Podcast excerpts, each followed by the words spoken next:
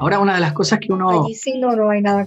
Que uno, que uno trata de, promover en, la pareja es justamente la comunicación. Y dentro de estas artes comunicativas entra el rol también de la fantasía.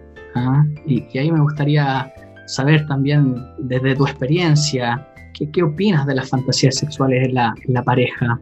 Mira, yo pienso que las fantasías son necesarias, pero tampoco puedes hacer una fijación del método en la sexualidad que solamente sea, este, por ejemplo, no puedo llegar a excitarme, no puedo llegar a tener un placer, este, pues, pleno en la sexualidad si yo no uso un, auxiliar sexual mm. o si este no me no practico, no practico el sadomasoquismo Ojo, cuando ya una conducta es recurrente, aquí es donde tenemos que prender las alarmas porque ya se vuelve una patología.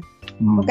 Pero una fantasía que de repente hagan un intercambio de roles, que se hagan como que si no se conocieran, que usen disfraces, que usen auxiliares sexuales, ropa sexy, inclusive estas prácticas de sábados, pero todo con un límite, porque vuelvo a las 50 sombras de, Grey, nadie se aguanta eso a menos que también tenga la misma patología que el personaje, ¿no? O que, esa, o, que esa pareja era muy simbiótica y muy mm. enfermo los dos. pero bueno, eso es otro tema que, que es muy distinto. En otra, conversación es importante ah, realizar la distinción entre... Pero una fantasía no es lo mismo que una perversión. Exacto justamente, es muy distinto un fetiche sexual a una parafilia, son cosas totalmente distintas que también da como para otro, otro conversatorio. Entonces, sí, yo estoy, totalmente de acuerdo contigo que, la fantasía, entendiendo el concepto de fantasía, eh, se puede vivir, se puede comunicar. Incluso muchas parejas de repente viven sus fantasías internas, ¿ah? propias, y, y dentro de eso es sumamente importante darse cuenta de que en la mayoría de las personas, por no decir casi todos, tenemos ciertas fantasías. ¿ah? Y, a algunos les gusta cumplir sus fantasías junto a su pareja, pero como tú dices, también hay un límite, ¿ah? hay, hay, un mutuo acuerdo, hay una, ¿ah? una complicidad. Cuando yo ya transgredo el límite, ya hablamos de una agresión y ahí hay que tener mucho cuidado. Eh, en Venezuela, desde tu experiencia, ¿cuál crees tú que sería como la fantasía más común que existe o que existe a nivel latinoamericano? Bueno, yo creo que las, las prácticas estas de 50 sombras, que son las prácticas asado, y el uso de juguetes sexuales es una cosa impresionante. Se venden como pan caliente y se han puesto muy de moda, ¿no?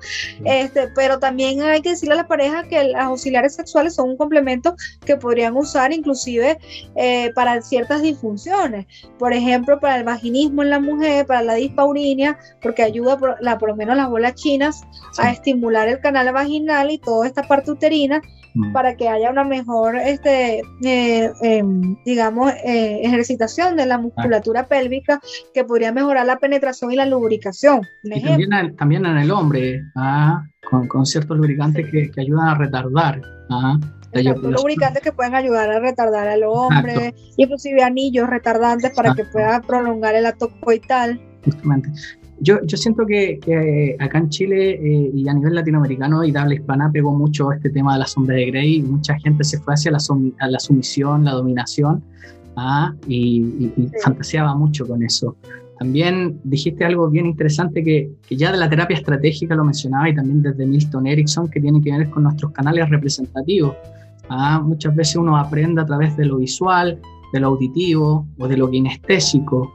Entonces es súper importante también indagar en la pareja qué canal lo representa más. Claro, desde la biología y desde la historia nos dicen que, la mujer es un poquito más de la audición, pero muchas veces a través de la historia sociocultural que ella va viviendo, muchas veces también puede ser la visual.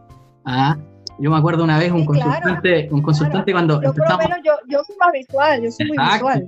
Entonces, una vez llegó un consultante y yo le empecé a explicar, es muy distinto a cómo tú seduces a tu pareja o cómo llevas el acto sexual con una persona visual que como con otra persona que es auditiva, porque la auditiva tú le hablas a la oreja, le puedes decir cosas eróticas, ah, un sinfín de cosas, el visual le gusta un poquito más lo, ah, cómo se ve, el encaje, o de repente como se, la postura, etcétera, o los espejos. ¿ah? Y el kinestésico como le gusta mucho tocar, ¿ah? le gusta sentir al otro.